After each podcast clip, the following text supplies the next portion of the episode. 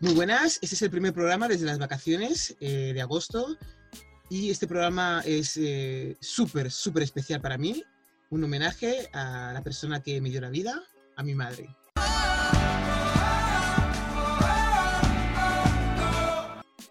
Paciencia Sabueloa nació el día 21 de noviembre de 1945 en Malabo, Guinea Ecuatorial. En esos tiempos, los niños estudiaban desde los 10 años hasta los 12 y luego se ponían a trabajar en el campo. Ella tuvo claro que al campo no iría a trabajar y le dijo a su padre que quería estudiar y así lo hizo. Estudió mecanografía, los estudios de la época para las mujeres, y estuvo trabajando en el Ministerio de Educación en Guinea Ecuatorial. Después trabajó en el Hospital de Matrona. Tenía también un puesto en el mercado donde vendía productos y cosas varias. Nunca dejó de trabajar. Mientras todo esto pasaba, a lo largo de su vida conoció a alguien y se quedó embarazada. Y dio a luz a una niña preciosa que se llamaba Lourdes, la cual falleció a los pocos meses de nacer. Algunos años después conoció a Pablo de Cuasa. Con él tuvo ocho hijos, siete chicas y un chico.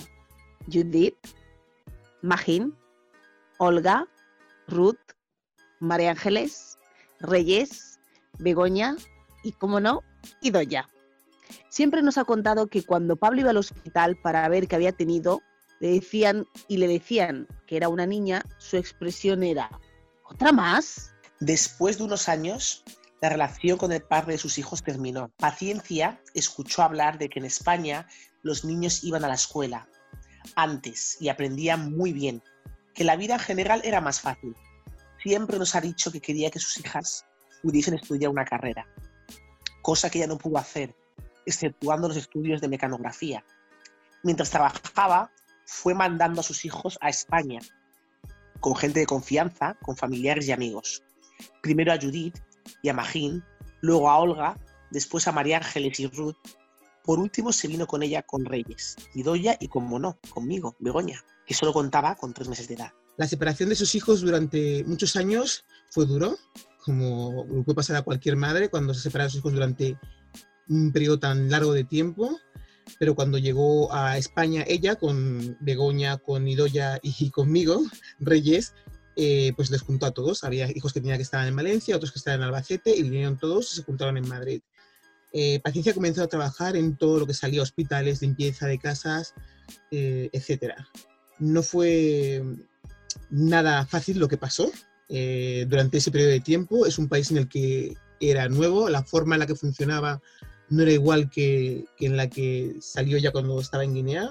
No es lo mismo mudarse a un país cuando eres pequeño que cuando ya tienes una edad ya, ya mayor. Entonces cuesta un poquito adaptarse y tuvo ayuda de familiares que ya estaban viviendo en España y le intentaron arropar un poquito y guiarle de cómo tenía que hacer las cosas. Su vida, evidentemente, fácil no fue en un país nuevo tuvo que lidiar con muchísimas injusticias, eh, muchísimo racismo, sobre todo en esa época, y lo pasó bastante mal. La adaptación a las costumbres del país en el que ella está viviendo y mantener también las tradiciones típicas del suyo eh, fue algo que intentó inculcar y enseñar a todos eh, sus hijos. Ella intentó que ninguno de sus, hijos olvidase de dónde venían, cuáles eran sus antepasados y sobre todo que se sintieran orgullosos de quiénes son. yo voy a empezar diciendo que este último año es una etapa muy, muy difícil y bastante dura para mí. Eh, eran sentimientos que tenía que no me apetecía compartir con nadie. Era mi madre, era que se había muerto y era, para mí es como mi intimidad, era mi, mi proceso en el que supongo que a uno lo pasará de, de una forma. Entonces, eh, había gente a la que yo no he comentado, ni siquiera que mi madre había fallecido. Algunos se enterarán ahora, me imagino que si escuchan el programa a través del programa porque no me sentía capaz de tener que dar esa noticia. No es una noticia que voy a llamar por teléfono a la gente diciendo mi madre se ha muerto, mi madre se ha muerto. Entonces, pero bueno, es un proceso que todavía estamos ahí, yo por lo menos estoy todavía lidiando de cómo superarlo, cómo pasarlo, cómo hacer que sea más llevadero. Y cuando dicen que el amor duele, de verdad duele. Pues eh, Conmigo hoy están aquí unas personas muy importantes en mi vida eh, que me van a ayudar a hacer este primer programa después de las vacaciones. Así que nada, dejo que se presenten mis hermanas. Por favor, comenzar. Hola, yo soy María Ángeles, soy la quinta. Hola, yo soy Begoña, soy la octava, la más pequeña de todas. Hola, yo soy la cuarta de las hermanas y hermanos, bueno. ¿Te llamas? Ruth. Ah. Muchas gracias, Ruth. Hola, yo soy Idoya y soy la séptima. Y ahora yo soy Reyes y soy la sexta. Pues nada, voy a, vamos a comenzar un poquito. Yo voy a hablar, eh, se lo explico a mis hermanas para que se enteren un poquito la dinámica que vamos a llevar hoy, de cómo vamos a hacer las cosas. Voy a haceros unas preguntas eh, acerca de nuestra madre y, vamos a ir comentando. Eh, la idea es que la recordemos con alegría, con cariño, que teníamos todas y que, y que no, sea, no sea duro ni nada. Voy a poneros unas imágenes en algún momento y algún audio para la gente que nos está escuchando, para que ellas lo vean. Así que nada, pues bueno, eh, empezaré diciendo que, bueno, nosotros hemos vivido con, con, nuestra madre, pero no hemos vivido durante mucho tiempo, porque es una madre trabajadora con ocho hijos, no podías estar parada en casa haciendo ganchillo, así que ella siempre, siempre ha trabajado trabajaba eh, en comunidades autónomas que no eran la de Madrid también, por, porque el trabajo es donde la llevaba. Entonces había periodos de, de, tiempo en el que se tiraba meses que a lo mejor no la veíamos, ¿no? Y volvía, estaría una semana o dos con nosotros y luego se volvía a ir a trabajar otra vez. Eh, yo me imagino que cuando ella estaba fuera y a lo mejor le llamaban o ella llamaba qué tal estaban las niñas y demás, pues le preguntaban y pues le, le, irían diciendo, ¿no? Pues poniendo al día de las cosas, se han suspendido, se han portado mal, me imagino yo, ¿eh? Y ella siempre nos compraba ropa, eso es una, una, una, cosa que yo tengo siempre, ¿no? Que ella venía, cuando llegaba siempre era como fiesta porque traía siempre regalos y siempre traía muchísimas cosas, entonces a mí me encantaba verla. Y, y cuando se iba yo siempre estaba llorando, tenían que entretenerme mis hermanas para que no montara el pollo en, delante de la puerta y le agarrara de la pierna, mamá no te vayas, no sé qué, porque siempre, siempre, que yo creo que estuve muchos años haciendo eso, luego creo que me calmé un poquito y ya dejé de, de, llorar, pero sí que lo hacía. Bueno, en estas veces que compraba ropa, esto es algo a mí puntualmente que, que me llama mucho la atención, yo decía, ¿por qué mi madre nos compra ropa? Evidentemente, ¿no? Yo imagino que sí, le habrán dicho, oye, necesita ropa a los niños. Pero claro, ella compraba ropa que ella creía que estaba bien. Claro, su gusto no era igual que el mío, para nada. Entonces, a veces compré una camisa que, que tengo un recuerdo de la camisa que era como rosa, por un lado, que era como cuatro partes, flores y rayas y no sé, no sé si os acordáis de esta camisa vosotras, alguna, no os acordáis, era como un tono salmón así, como veis así, que tenía como cuadrados, bueno, da igual. Yo esa camisa la odiaba, o sea, la odiaba, digo, ¿cómo he podido comprar algo tan feo? y creo que me lo puse sí me dos veces, una de ellas para que ella me lo viera, porque digo, jolín, ya que me lo he comprado, que me lo había puesto, pero te lo juro que lo odiaba. Y tampoco, también un, una cosa que odiaba mucho pero era cosas de niña. No me gusta nada el color marrón. Y siempre que veía con cosas tenía patrones de para marrón o esos colores verdes que yo decía, digo, yo esto me lo voy a poner en la vida. pero yo imagino que la pobre diría, oye, pues hace falta ropa donde estuviera, pues compraría para traer. Y dice, pues ya compro yo y llevo bragas, calcetines, ¿sabes? Pues todas las cosas como los niños crecen, pues para comprar. Entonces, a mí es algo que, me, que una anécdota que tenía así puntual que me, me apetecía contar de ella. No sé si vosotros queréis contarme alguna así que hayáis vivido, algo que, que os guste, o alguna situación así un poco graciosa. Bueno, yo me, gusta contar, me gustaría contar, yo soy Begoña, la última, la octava. Me gustaría contar que me gustaba mucho. Lo, lo, repite siempre, soy Begoña, la sí. última, la octava. La octava, me gustaba mucho, a mí lo que me gustaba mucho, yo voy a ir un poquito más al tiempo en el que tengo más recuerdos de ella, es el, en la, la, última, el último tiempo, en su, de sus últimos días. Y me gustaba mucho cómo daba los besos a sus, a sus nietos. Ella siempre daba un beso a la mejilla, en cada mejilla y luego en la frente. Y me hacía mucha gracia porque hasta las más pequeños, por ejemplo, en este caso, por ejemplo, Naya, una de sus nietas, la una de las más pequeñas en ese tiempo, ya ponía automáticamente la mejilla, la mejilla y la frente. Era como algo automático. Que daba los dos besos y el beso en la frente. Eso me gustaba mucho eh, de ella y me llamaba mucho la atención. Y eh, otra cosa también que, yo me, me decía, oh, madre mía, mi madre me solía decir, a lo mejor, yo qué sé, lavaba ya los platos o yo de, de la casa y luego a lo mejor comes algo, obviamente dejas algo en la, en la- en la pila y luego decía, Jesús María Begoña, que esos platos no duerman ahí esa noche, ¿eh? esos platos no duerman ahí esa noche. Me hacía mucha gracia eh, cuando decía eso, y decía, madre mía, mi madre. Y obviamente, hombre, también entiendo cuando te acabas de lavar, no quieres ver platos ahí, un plato ahí o Pues dos sí. al día siguiente. Pues sí. Ella me decía, Begoña, esos platos no duerman ahí esta noche, que no duerman ahí esta noche. Me hacía mucha gracia eso. De Pues te puedes- un momento, un comentario. ¿Te puedes creer que yo ahora con mis hijas antes de irme a trabajar todos los días les doy dos besos en la mejilla y un beso en la frente? Y ya lo pone automáticamente. Yo creo que lo tengo esa y lo, hace, lo llevo haciendo hace años. y Es una cosa que estoy haciendo ahora y a lo mejor se quedará en el tiempo en la familia, ¿sabes? Pues yo también voy a empezar a hacerlo, hombre. ¿Por qué no? Copiemos eso. Yo a veces sí. también lo hago, yo a veces lo hago, ahora que lo habéis, que lo habéis contado, que yo no, la- no había caído en ello, no me había parado a pensar en ello. No lo hago siempre, es cierto. Normalmente doy dos besos en la mejilla, pero es cierto que hay veces que también doy un tercero en la frente y no sé por qué. La verdad es que ahora que lo habéis contado he caído en que lo hago, no era consciente. Doy dos besos y luego otro en la frente.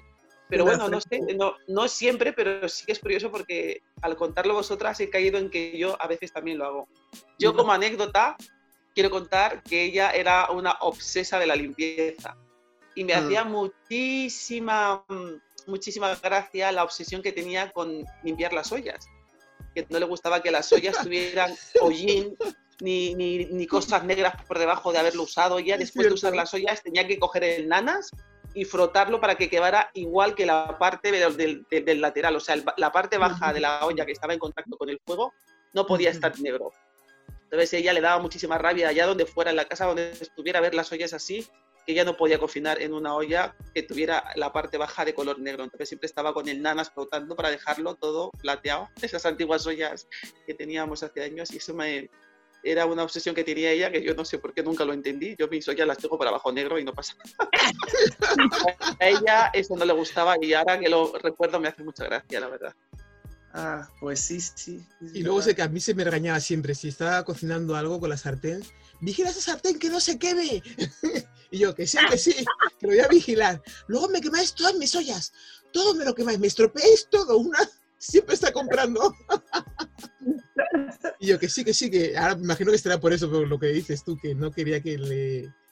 Le- que estar- que estuviera negro, o sea, porque lo pones en, la sart- en el fuego y con el caliente del aceite que se calienta, eso supongo que no le haría mucha gracia, pero bueno, pues sí, son cosas que, mira, sí, sí, te voy acordando y es muy gracioso. Sí, Ruth, sí, sí.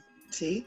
¿Alguna cosa que... Yo sí, tengo muchas anécdotas, pero estoy eligiendo a ver cuál porque no he tenido tiempo hoy, pero me estoy acordando ahora mismo mucho de que ella era una persona que le gustaba mucho disfrutar de la vida. Siempre estaba a dieta, no soportaba la ensalada, odiaba la verdura, porque siempre toda su vida ha estado a dieta, porque tantos hijos, lógicamente, y en esos tiempos no había la educación que tienen ahora de la alimentación, se comía sobre todo lo que había no se comía lo que uno quería o quería, sino lo que se podía.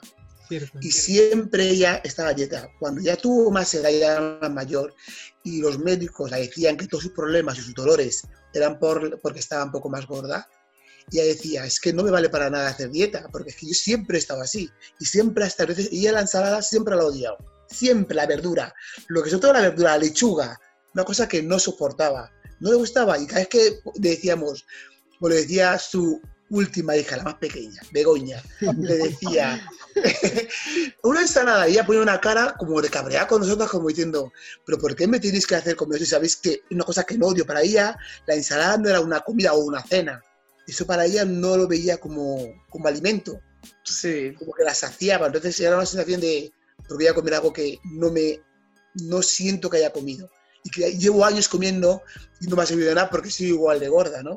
Y siempre la excusa que decían los médicos era, ponte a dieta, ponte a dieta. La excusa que ya iba al médico, ponte a dieta. Y eso era un recuerdo, tengo un recuerdo de ello que me hace mucha gracia. Solamente eso. ¿Y os acordáis cuando se ponía a dieta y a lo mejor estaba un tiempo, no perdía peso y ahora un día la vi y digo, uh, digo, estás mejor que Naomi Campbell y se reía, se ponía así como contenta diciendo, si ves que voy bajando peso, ¿no? Y lo que le encantaba era el arroz. No podía estar sin comer arroz nuestra madre. Siempre. El sí. arroz, dice, es que cuando como el arroz noto que se pone así en mis venas, me decía, yo me reía, digo, es que porque él adoraba el arroz, o sea, el arroz era su plato preferido. O sea, tú le dabas, le ponías dieta y le quitabas el arroz, la matabas. Tiene que haber dieta, aunque sea con arroz blanco sin nada, porque si no, no podía vivir ella. Y eso es cierto, Sí. sí, sí, es verdad. Y una cosa está por ahí. Sí, ¿ido ya? Sí, sí, sí, claro. Ah. Claro, claro que sí. Aquí estaba esperando mi momento. Este es tu momento. Yo, bueno, aquí lo que se me ocurre ahora mismo, así rápidamente, pues bueno, que ella era una mm, persona que ella siempre le gustaba hacer cosas a lo grande. Ella si compraba, compraba, pu- En abundancia. compraba, eh, todo era lo grande. Si tenía que cocinar algo, cocinaba. Si tenía que comprar cosas, compraba un montón. Si tenía que, lo que sea, y siempre, siempre, siempre pensaba en todo el mundo. En don- no se dejaba a nadie. Si tenía que comprar algo para un, compraba a todo el mundo, a sus ocho hijas, si tenía que comprar algo para sus hermanos, compraba a todos, si tenía que dar para sus sobrinos, daba a todos sus sobrinos. Nunca se dejaba a nadie, siempre, es, siempre eh, contaba con todo el mundo y, y- y sí, y siempre fue así. Entonces, ella si tenía que hacer algo, lo hacía. Si tengo que hacer una fiesta, pues lo hago. Em, se compra todo lo que se tiene que comprar, que no falte, ¿sabes? Que no sea porque no, que no haya para todo el mundo. Entonces, en eso siempre, pues es algo bueno, digno de admirar, porque a veces hay alguna fiesta por ahí que hace la gente que no veas tú, que estás allá a dos velas, vamos. Pero bueno, de ella sí que no voy a decir que te faltó algo, que si no había para comer, que si no había para beber, que si no había. No, ella siempre contaba con todo el mundo y, y siempre todo lo hacía a lo grande. Eso sí. Yo creo, Idoya, que tú has sacado parte de eso. Yo también creo que sí que ha sacado parte de eso. Esa Sí. parte que tú has hablado, has comentado de ella, tú también Sí. tienes parte de eso. Eh, te, te Sí. ha dejado esa herencia, vamos. Sí, porque se Sí, acuerda de todo el mundo cuando va a los sitios, siempre compra algo para La alguien. comida. De la comida, sí, comprar en abundancia. Cocinar Sí. en abundancia. Mm. Sí, la verdad, bueno, puede ser, sí, la verdad que no, no, no me gusta que falte. Mejor que sobre de que a que falte. Mejor que sobre. El momento que yo tengo así, que recuerdo de ella así muy entrañable, fue cuando tuve a, a mi hija, a, a Nu, cuando nació la primera, y entró en el, en el hospital, la cogió en brazos y la besó. O sea, eso no se me olvida en la vida, la cara que puso, de verdad. Lo pienso y me, se me pone la piel de gallina. Porque lo, lo miró, además fue un momento un poco complicado, porque se me acaba de morir un, un familiar en ese, en ese momento, todos sabéis quién es, no, no voy a decir nombres ni nada, pero vamos, todos sabemos. Entonces, Sí. fue la forma que la, que la cogió, la forma que le dio el beso, que la miraba y digo, jolín. Y, y decía, bueno, ya está, está aquí Nur, ¿no? Como diciendo, se ha pasado todo esto, pero, pero aquí está, no sé. Cada vez que lo pienso, digo, y a veces que veo una foto ahí que está ella con, con ella en brazos en el hospital, digo, mira, qué bonito. Qué bonito. Fíjate tú, la historia también se repite, Reyes. Sí, Sí. se ha En el caso de ella, cuando se ha Sí. ido ella, ya ha venido luego nuestra Ha sobrina. nacido nuestra sobrina, sí, es verdad. Ha sido lo mismo, Sí, lo mismo. Porque la forma en la que la hemos acogido ha sido la misma forma, lo mismo Sí. que tú estás explicando sobre, sobre, sobre tu hijo, sobre Nur. Entonces, Mm. cuando llegó nuestra pequeña, nuestra sobrina más chiquitina, es cierto que cuando llegó esa acogida fue como nos agarramos a ella porque, bueno, tengo que contaros que mi sobrina última, que es hija de la última hija, la octava, La pequeña. nació a los días, nació a los pocos días de fallecer nuestra madre y es cierto que para nosotros estábamos en ese momento desolados, perdidos, como sin rumbo, eh, desorientados, eh, alucinando, porque no habíamos aceptado todavía lo que había ocurrido, ya que había sido una muerte repentina. Es cierto que ella fue para nosotros como bálsamo. Como cuando alguien está en una montaña escalando, resbala y ve que va a caer y le, le- le lanzan una, una cuerda y se agarra ella porque de ello va su vida, pues algo así. Para mí fue, el nacimiento de mi sobrina fue eso. Que me estoy emocionando y no quiero. Estamos todas muy emocionadas. Eso para mí, yo quiero a todas por igual, pero para mí ella es especial. Sí, sí, sí, sí, sí. Sí, por Pues las sí, circunstancias pues que han llevado a su nacimiento, sí han sido.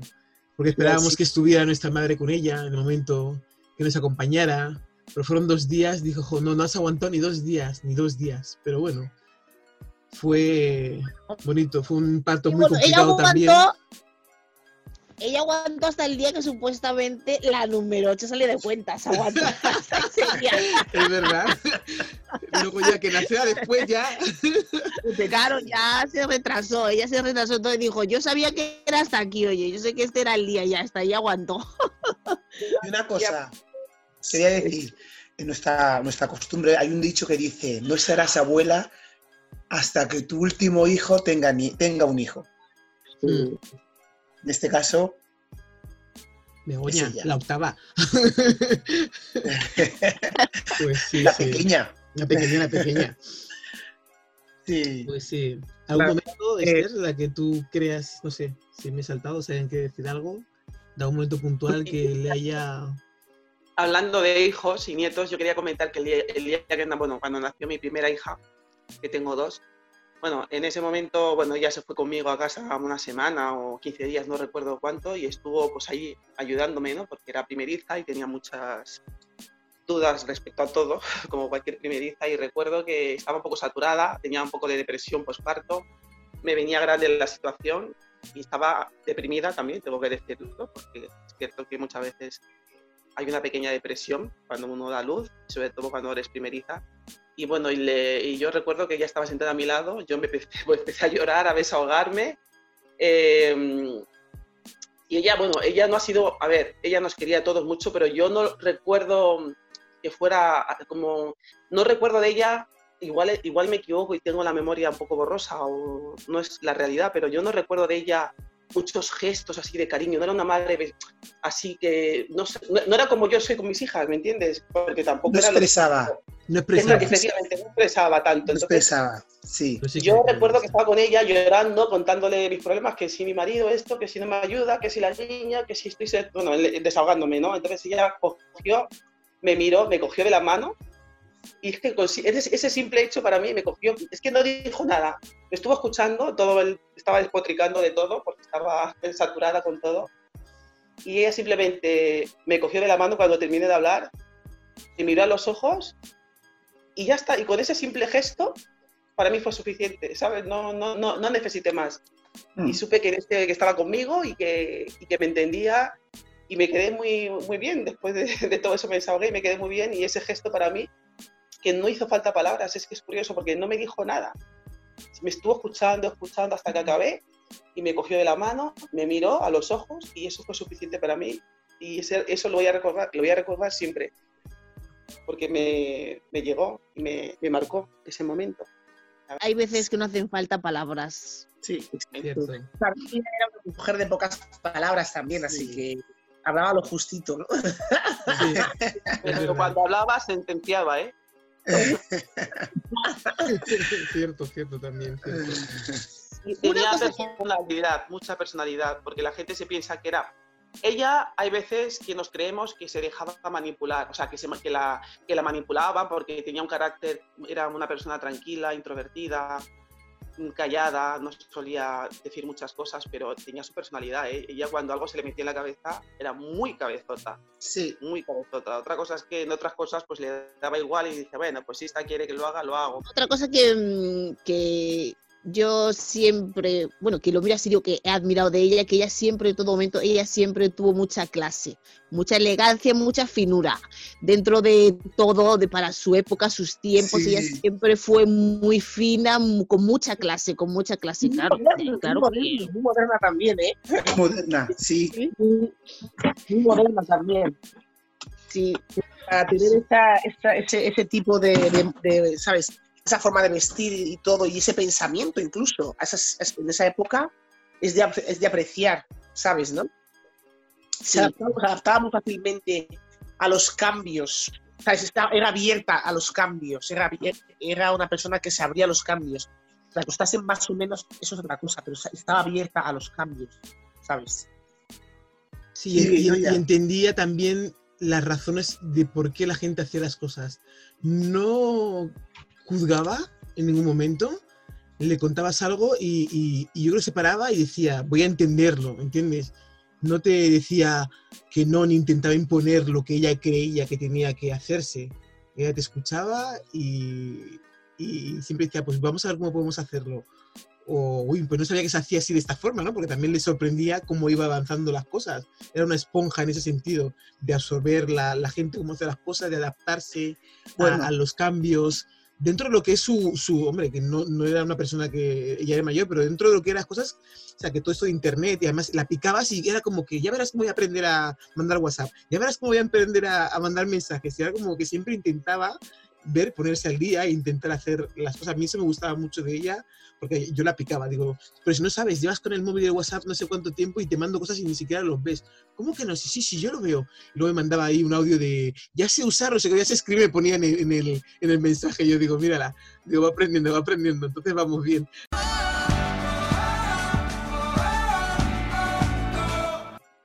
Sí, vamos, yo creo siempre fue adelantada para los tiempos, para los tiempos en los que vio siempre, yo creo que su visión siempre fue adelantada, siempre, aunque ella estaba, ella miraba más hacia el futuro y miraba más hacia las cosas, cómo se podían hacer mejor y cómo podían ser mejor para sus hijos, independientemente de que si era viable o no.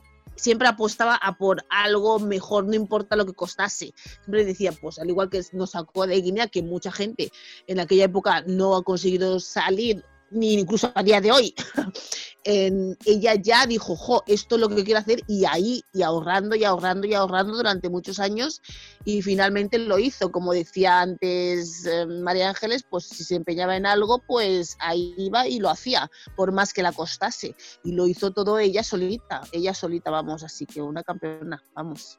Y Súper los trajo todo.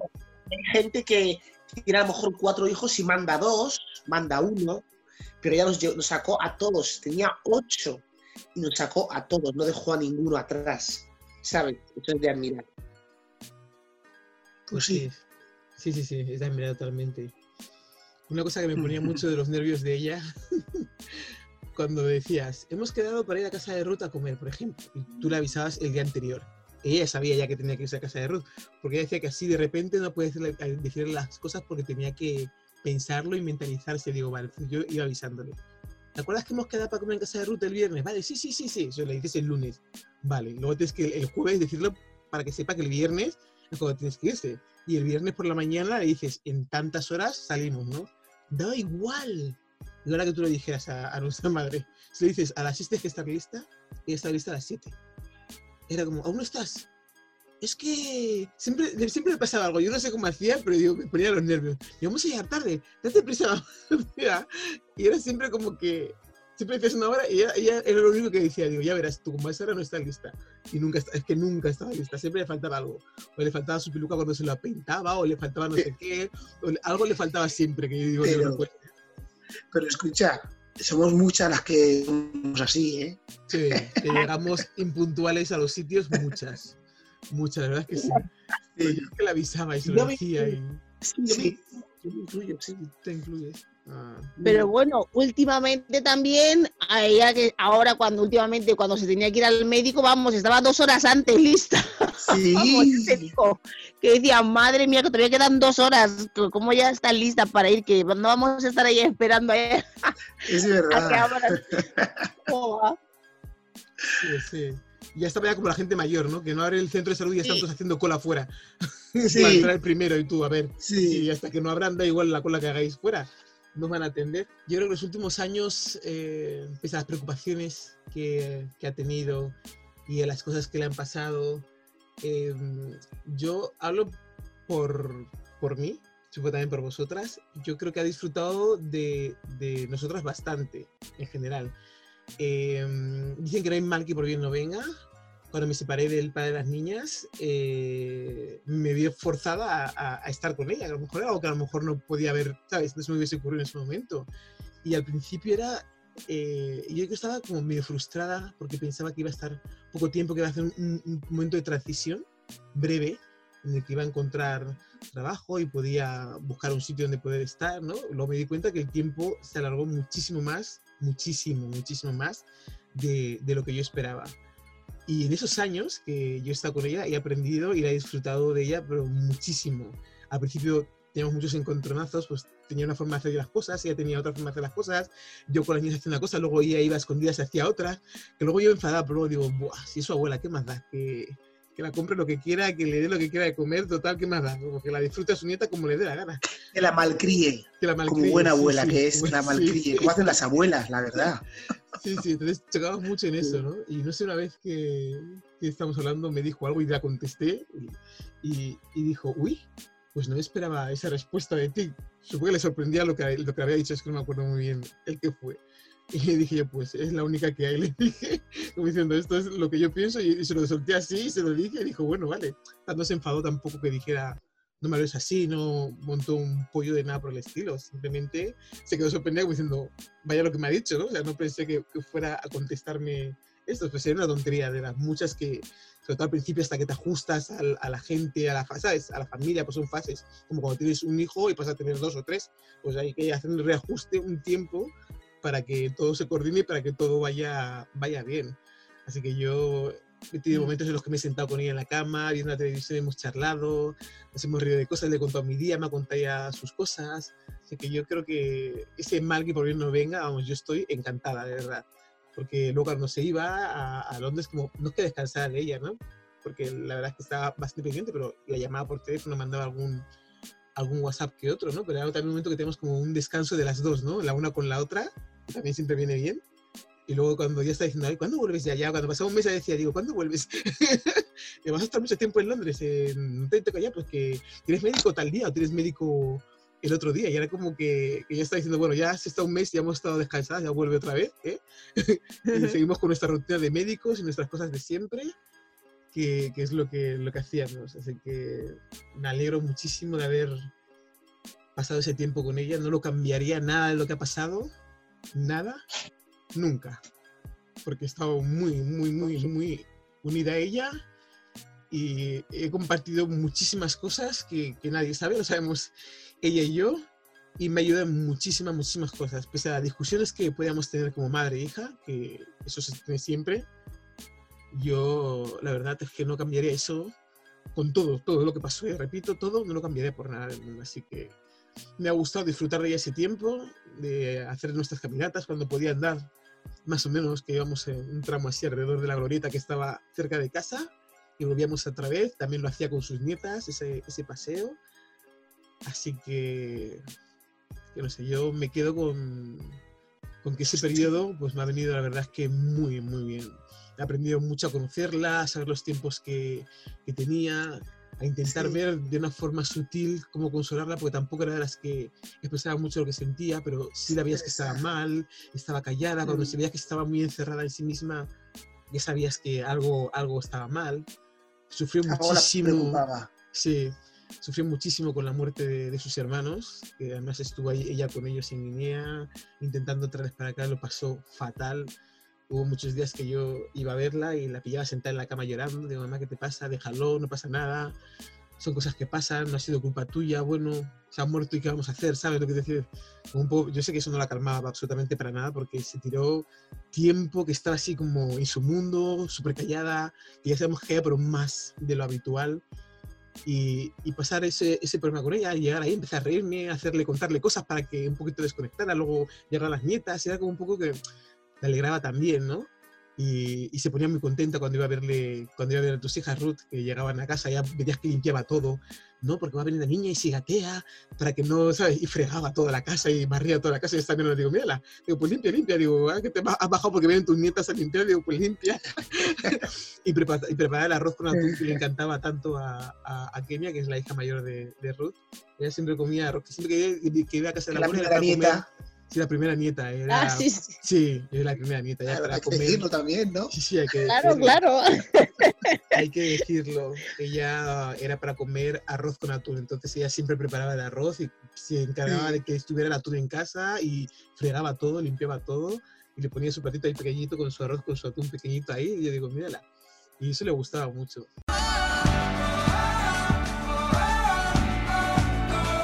En las navidades, cuando juntábamos todos, que se ponía a cocinar, a comprar, a... Yo al final, al final me estaba escaqueando para no tener que ir con ella. Porque compraba mucho y te, y te tenía días ahí. Vete ahora que me falta, no sé qué, vete ahora. Digo, pero si acabo de ir hace cinco minutos, pero es que no has comprado tal. Digo, pero haberme dicho lo que faltaba. Es que no lo sabía y era como otra vez al supermercado. Pero, pero bueno, pues lo que digo, yo esos años, la verdad, estoy encantada, encantada. Así que nada, yo supongo también Begoña estará canta- encantada, la pequeña, de los que pasó con ella en, en Londres y la disfrutó, la disfrutó mucho. Sí, sí. Hombre, sinceramente me ha gustado em, disfrutarla más porque estaba embarazada, estaba trabajando, trabajaba muchas horas fuera de casa. Entonces em, pasé buenos, buenos, buenos momentos con ella y pude disfrutar de ella. Y estoy agradecida por ese tiempo que pasé con ella, pero em, me hubiese gustado pasar más tiempo con ella. ¿Sabes? Em, cuando ya cogí la baja, ¿sabes? Al poco tiempo de coger la baja es cuando ella ya falleció, entonces no, em, yo, yo tenía en mente ya disfrutar incluso más de ella, porque tendría más tiempo para estar con ella y pasar más tiempo madre-hija. Em, pero bueno, no pudo ser, pero me alegro de pasar el tiempo que pasé con ella, pero me hubiese gustado pasar más tiempo con ella.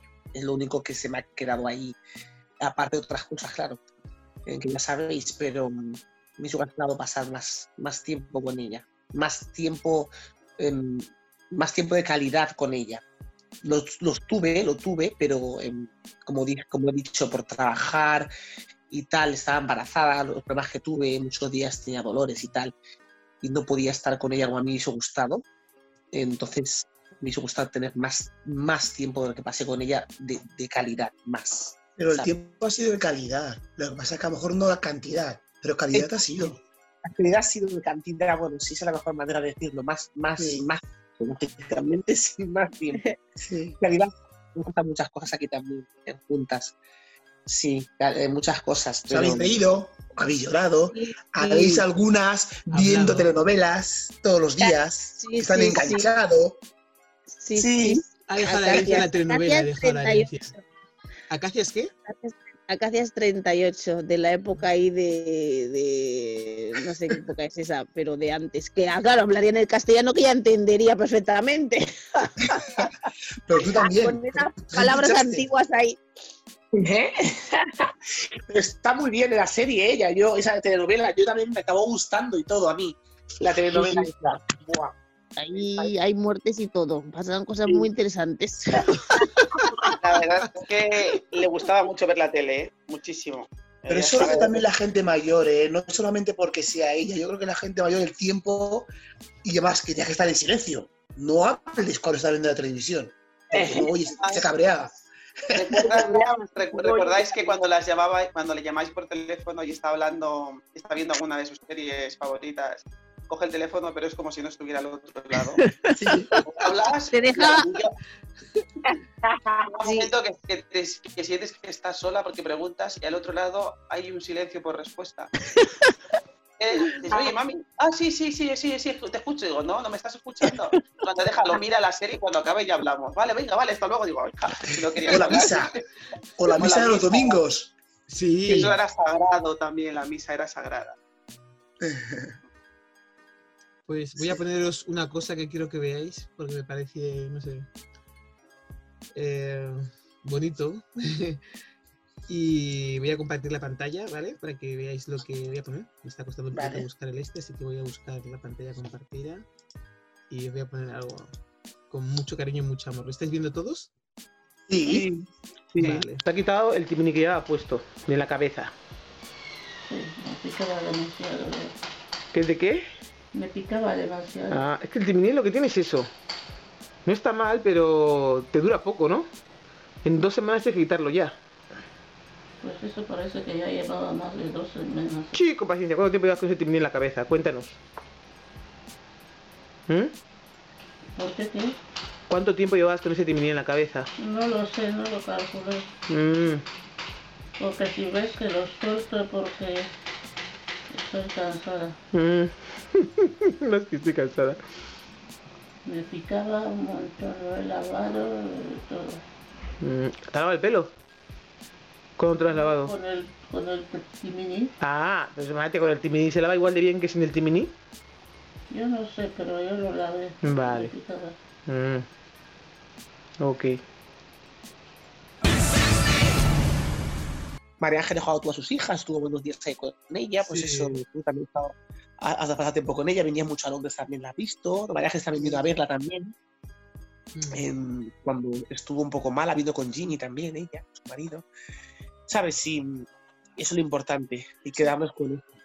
Que hemos pasado tiempo con ella todos, ¿sabes? Sí, Pero vosotras dos, la que estáis en Londres, más que nosotros, ¿eh? Los últimos Ya, años habéis disfrutado de ella full time. ya, no, sí, sí. No, tuve un par de años aquí en casa viviendo conmigo y la, y la veía todos los días. Y sabes, cuando venía a trabajar, Nada, traía- besitos. la Madre besito, por aquí, madre por allá, madre por aquí, madre por allá. Sí, teníamos que viajar al hospital, veía todo lo que se cocía en mi casa y tal, pues eso. Ha, ha visto muchas cosas, me ha, me ha aconsejado muchas, de muchas maneras y nada. Y nos hemos reído mucho, hemos visto la telenovela juntas con Idoya también. Las tres. Lo, lo- lo que me dejaba a mí más tranquila, cuando yo no estaba, estaba, estaba Idoya también con ella, así que Esto es todo el momento. Si conoces a alguien que quiera participar en las charlas, que nos escriba a thisismireyes.gmail.com. Da las gracias a RDK Realización Audiovisual. Esperamos, por supuesto, que nos escuches en las siguientes charlas. Gracias a todos. Nos vemos pronto.